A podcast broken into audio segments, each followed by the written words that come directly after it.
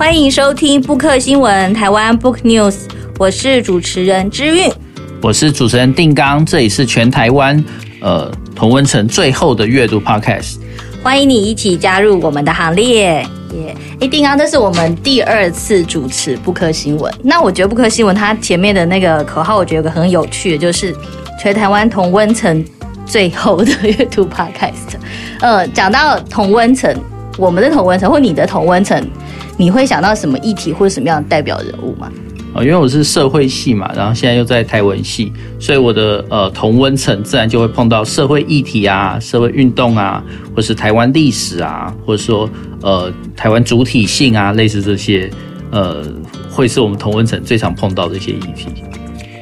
那这些呃，比如说社会议题的东西，或是甚至是社会运动这些，那有没有就台湾你会想到哪一位人物？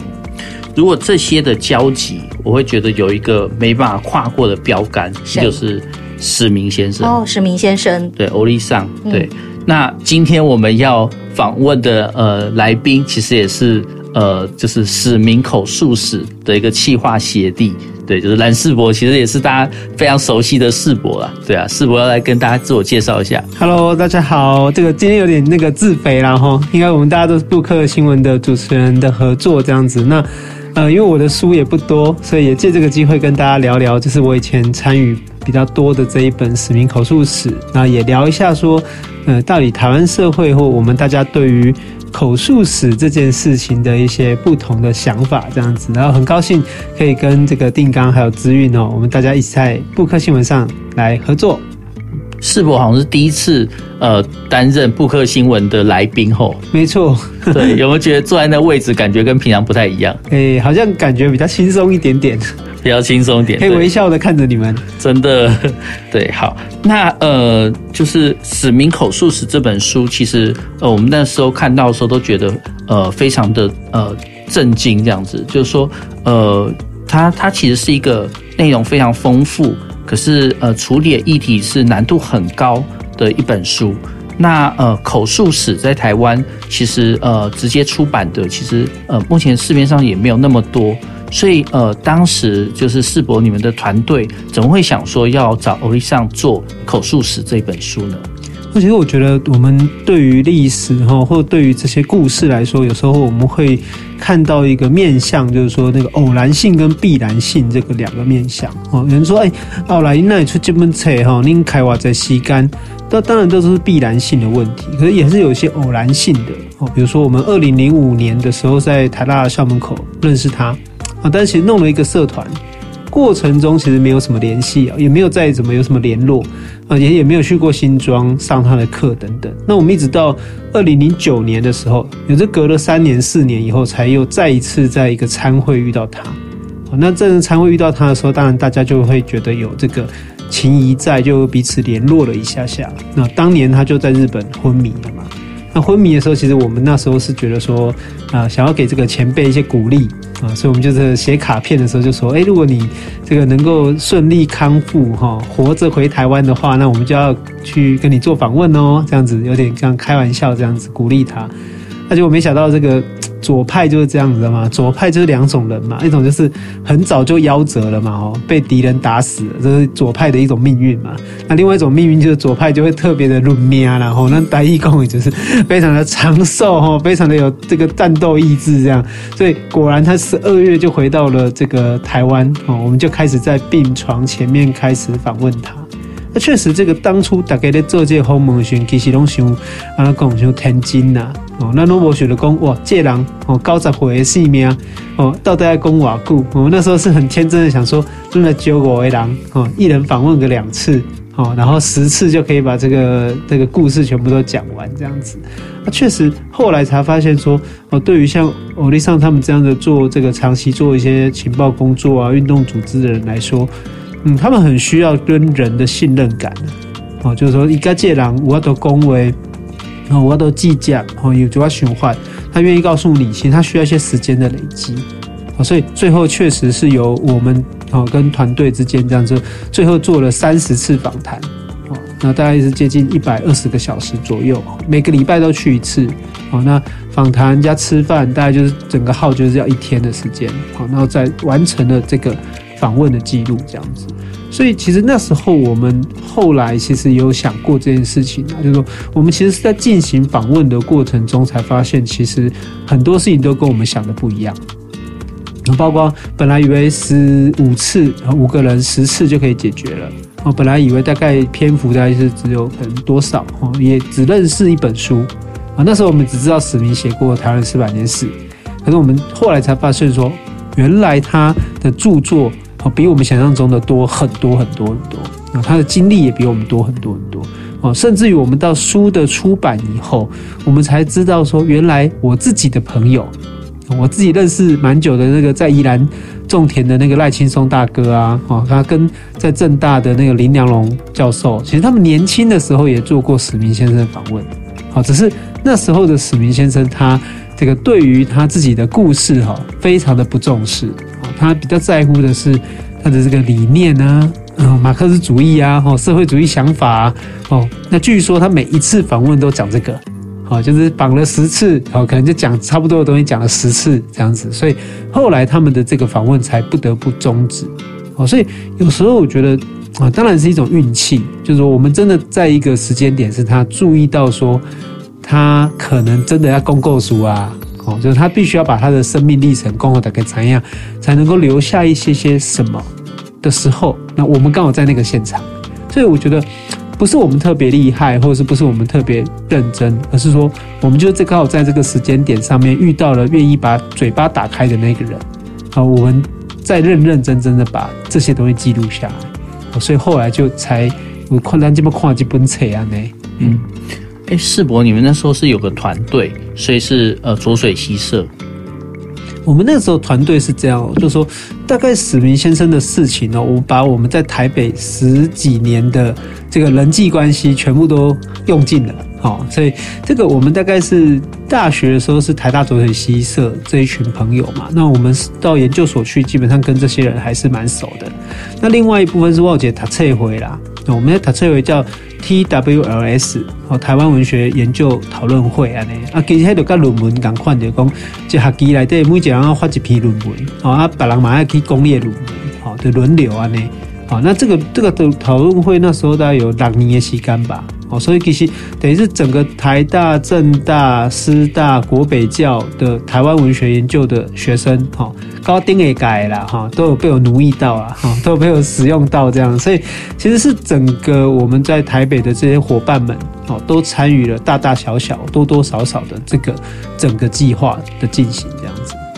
你们那时候访问的时候是在什么地方？我们大概在访问，其实一开始真的在病床前面。哦，所以我们去年其实把我们访问的录音哈，我们要做几个 podcast 哦，就百年追求的独立之声啊，还是百年坚持的独立之声。好，那那个录音其实你就听得出说，其实真的就是在病床前面啊，因为你会听得到，比如说那个病床的桌子啊，或者是一些物品敲击的声音等等。那这个其实最早在医院录的时候，确实是希望让他一些鼓励跟支持，所以我们在录到我记得二月还是三月吧，我们就开始回。新装录音，那随着季节的变化哈，就发现这个 越来越热哦。然后那些老先生其实有时候你会发现，真的他们的毅力是你没办法想象的，就是坐下来就是跟你讲四个小时，哦，然后才起来休息，哦，就不是中间还会休息哦，是四个小时讲完才休息这样子。那当然你会发现，他确实年纪大的人他比较怕冷，所以他的暖气是会开着。可是对我们来说就很痛苦哈，因为我们已经很热了，然后也没有冷气哈，然后旁边还有一台暖气在吹这样子哈。那这个过程其实我到现在都还蛮印象深刻的啊，一路就访问到，我记得是访问到快要七月吧，七月结束的时候，然后那时候六月三十，七月整个三十次的访谈才差不多结束啊。那结束以后，老先生就去了美国吧，我记得那就是他这辈子最后一次去美国巡回。比较可惜啦，其实我一直很想去啦，但是因为我在做他的这个访谈的过程中，吼，有点延宕了我的这个毕业门槛啊，所以我是休学先去当兵啊，所以就变成来不及，也没有那个机会跟他去美国做这一趟巡回，再重新见到一下他他的朋友，我觉得那个是我觉得蛮可惜的一件事。嗯，对，哦，感觉这整个访谈的过程也都是一个历史，对啊。哎，那你们在做访谈的时候，你刚才有稍微透露点，比如说老先生他一讲就讲四个小时，可是对于那种年轻人来讲是很痛苦的。那除了之外，那还有没有其其他，比如说在或者在我们在做口述访谈的时候感到困难的地方？那我觉得口述访谈哦，其实我蛮鼓励大家都可以尝试做这样的事情，尤其是跟自己的家人哦，或者是说跟自己的，就是有机会的话可以做一个访问哦，我觉得这个是不错的。那我们那时候的方式是这样，就是我们对史明的了解是很有限的哦。我还记得我那时候零五年在台大校门口跟之豪在，就是有点要去看他的时候，其实整个校门口只有就是四五个人在那边哦，年轻人啊，那。大家对于嘛无了解，哦，就讲我其实在做一访问的时候，其实我嘛知影以下几本册啊，我们其实不知道他写了十几本书，哦，所以其实我们在访问的迄个过程中间，其实是想要甲这个人哈，甲伊个时代哈，甲这个社会也在 Q 卡我。我觉得一个八十那时候八十岁九十岁的老人，其实他已经是我阿祖以上的年纪了。那我要怎么让这个阿祖级的人跟台湾社会做一个连接？其实我们也花了蛮多时间让他慢慢去适应，包括他后来他会去街头，他知道要怎么跟年轻人讲话，其实这都是一个最后的结果。可是，在访问的过程中间，其实我们也是在重新让他发现说，年轻人跟他的距离没有那么遥远，或者说我们怎么让年轻人对这个人有兴趣？其实我们有点在中间做一个桥梁，或者做一个粘着剂。比如说。我准时安那对，我大概去访问时候，我会带一个朋友去，就是说每一次不一样的人去，那为什么？是因为那刚刚我去吼，伊大概都看了我，当然他会看到我很熟悉，会有信任感，也愿意讲我们丢，但是他可能会需要更多的鼓励，等讲看到更较侪少年啦，还是讲，比如讲伊发现讲，阮阮会使找找一寡少年人去的时阵，其实也对阮有信心。好，他会知道说，访问他的这一群人其实也是很认真的在做这个组织工作、青年运动等等。所以我每一次都会找一个朋友去。那这对我来说，毛杰毛杰公灵啦，对讲我带朋友去的时候，我都要跟你讲啊，我得跟你讲书名是像啊，我会跟你讲这人我趣味啊，我会跟你讲这人是安诺安诺啊，其实也在帮助我重新整理我为什么要做这件事情。啊，所以譬如我了带你去的时候哈，那欧丽桑当然这也是有优点的，也是有缺点。好，安情讲缺点呐，好，缺点就是讲因为一记得立马，好，那他就很担心说你下次可能不会来，所以他会把他这个学说思想上很精华的一个部分哈，他通常都会再花一个时间再讲一遍。好，所以有些话哈，我为了为什么后来会背？不会出来啊！先进攻一攻击古，我的在奥吉古被攻杀，因为我听过太多次，就是我每一个朋友去，他可能都会讲一遍哦，这个原始社会啊，传统社会，封建社会啊，好，那或者是讲台湾史嘛，那我自然就会听过很多次。可是虽然表面上是缺点，但其实是优点。优点就是我会对这个人的说话越来越熟悉。那再来就是优点就是。这些人也成为了我们后来在推动我们讲的这个史明经典重建计划的宣传上面，它成为一个我们很重要的基础。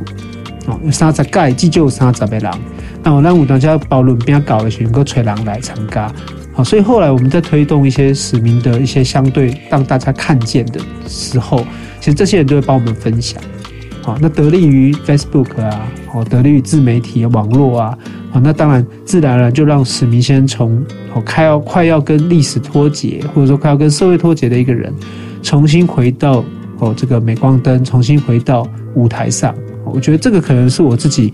嗯，其实我自己是比较私心，并不是认为说，并不是说都觉得一种塑造一种英雄或神的这种感觉。我的想法只是很单纯，觉得好像这个老人不应该这么寂寞。啊，就是他在他的生命的最后几年不应该那么的默默无闻，或者说就这样结束他的一生。好，所以我们最后做一点事情，回刚刚讲卖家修博啊，哦，卖家修博，卖家急了，刚好，至少台湾社会还是有注意到这件事情。哦，这其实是用这种角度出发去去做这一个访谈。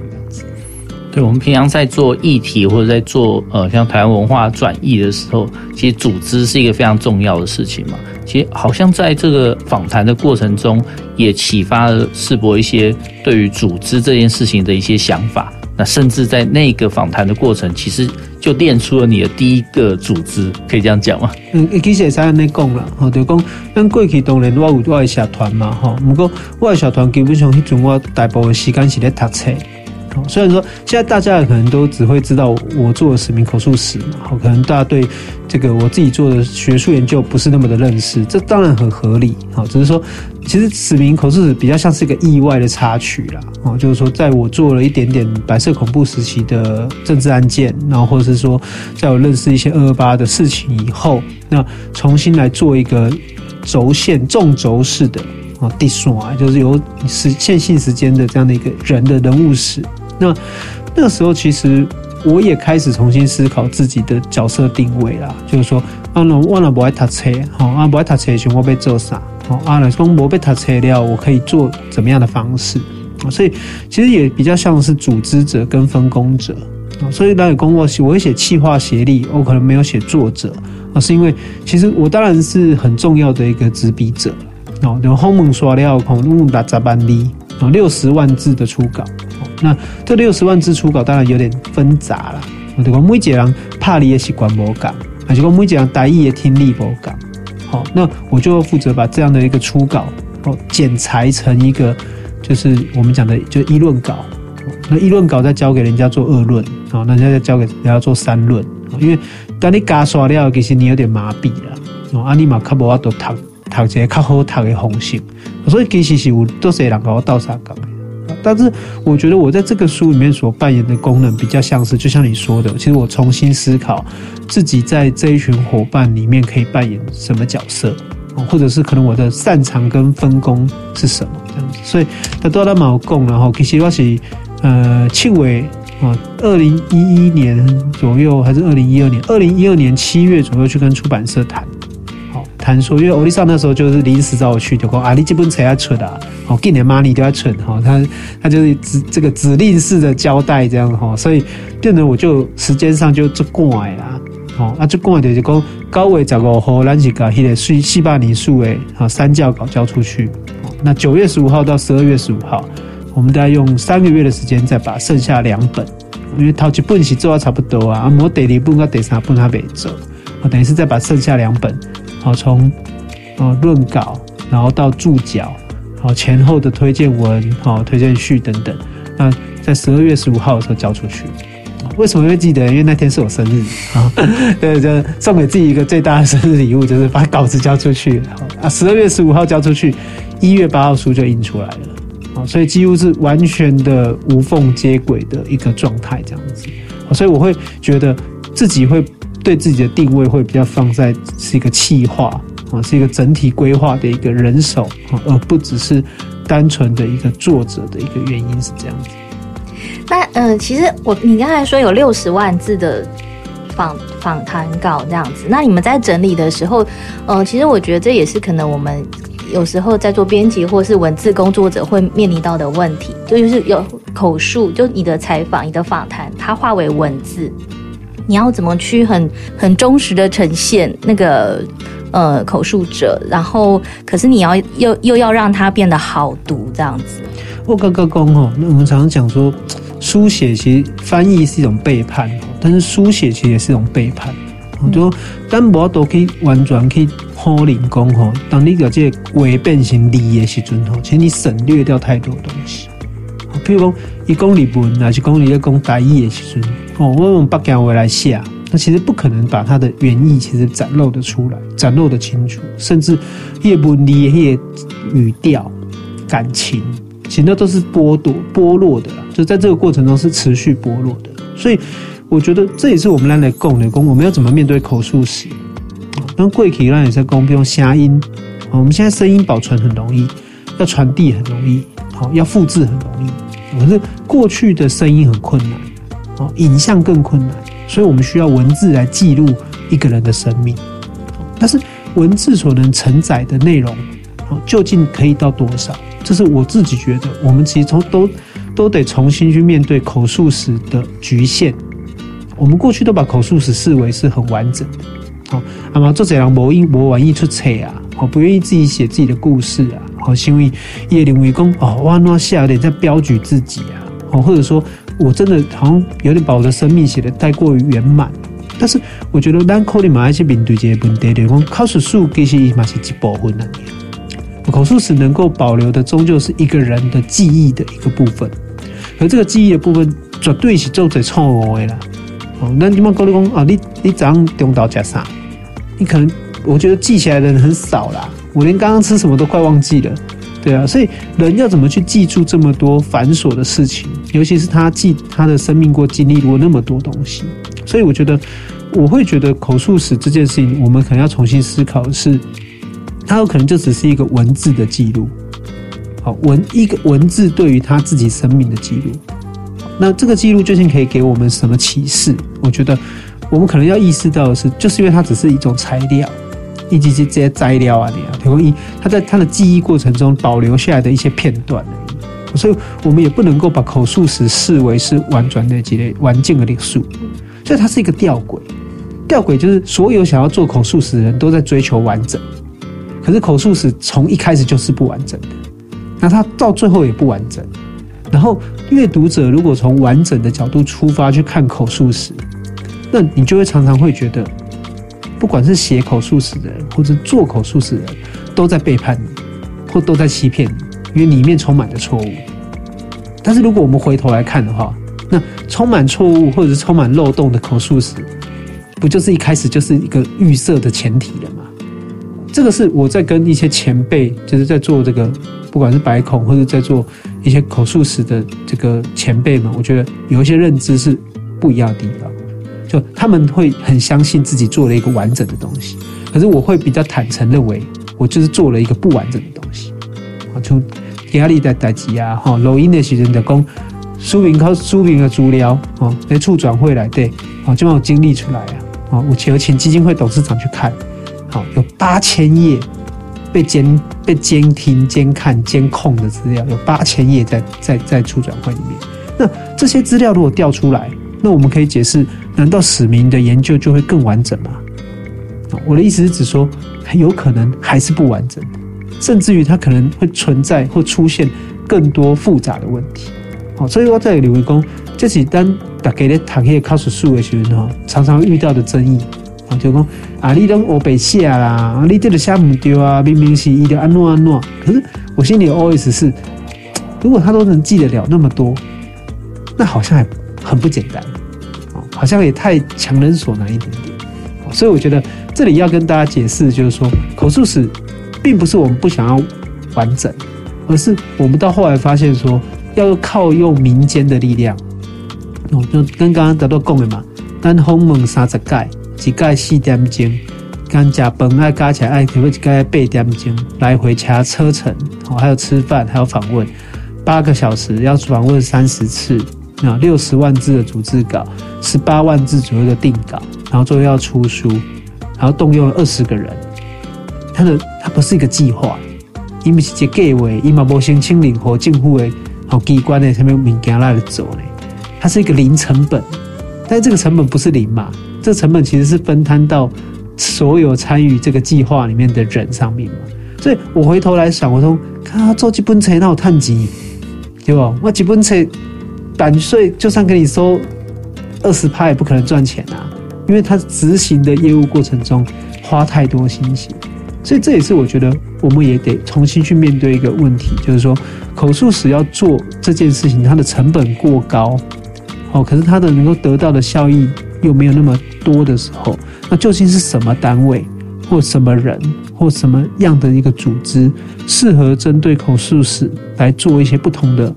整理跟思维？我觉得这是可能是民间跟政府得一起去思考的，怎么保留这些记忆？我觉得这会是一个很大的难题。对，呃，像我这学期在那个师大上课的时候教媒介嘛，我们就会说，哎，那个语言跟文字真的差很多。语言它可以是呃说话的时候两边两个人共同在场，所以那个像口述史，他的说话时候的气氛，然后经历了些什么。然后他为什么要这样说啊？每次来人不一样，他就再说一次。这些都是呃我们在声音这种语言的时候呃所习惯的一个形态。可当他变文字之后就不一样，就文字就有可能比对，然后有可能会呃有欺骗，然后可能会呃有一些要查证，所以它可以是比较客观的。可是呃一个对象或一个我们有兴趣的主题，它可以是各种媒介的。所以口述史其实丰富了在这整个整理呃史明呃相关的一些些研究的过程中，是一个重要的部分。那我觉得光听你呃世博刚刚讲，就是那个共在的那个气氛，我觉得就已经非常的难得了。